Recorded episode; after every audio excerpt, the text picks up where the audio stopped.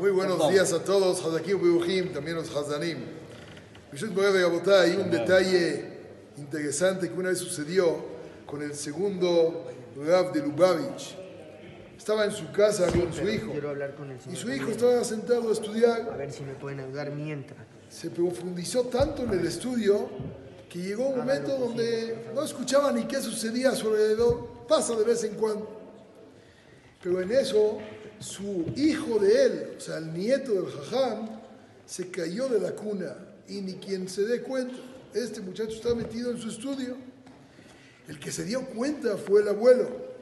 El abuelo dejó todo lo que tenía que hacer, cargó a su nieto y lo tiene en sus manos, que lo tranquilizó. Cuando de repente se dio cuenta el hijo, voltea a ver al papá con el nieto, ¿qué tiene? ¿Qué le pasó? Y eso es mi pregunta, ¿qué te pasó a ti? Se perdona mi papá. Estaba yo muy metido en mi estudio. Dije, ¿qué por estar metido en tu estudio te tienes que olvidar del llanto de un yehudí?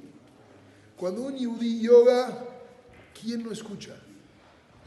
No te hagas desentendido de que el de al lado de ti está llorando y algo le duele, algo le falta y tú, como si nada.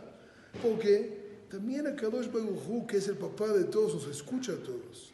Y escucha que hay un Yehudí llorando. La pregunta es, ¿le hago caso o no? Él le hace caso a los demás. Yo también le hago caso a él. Buen día para todos.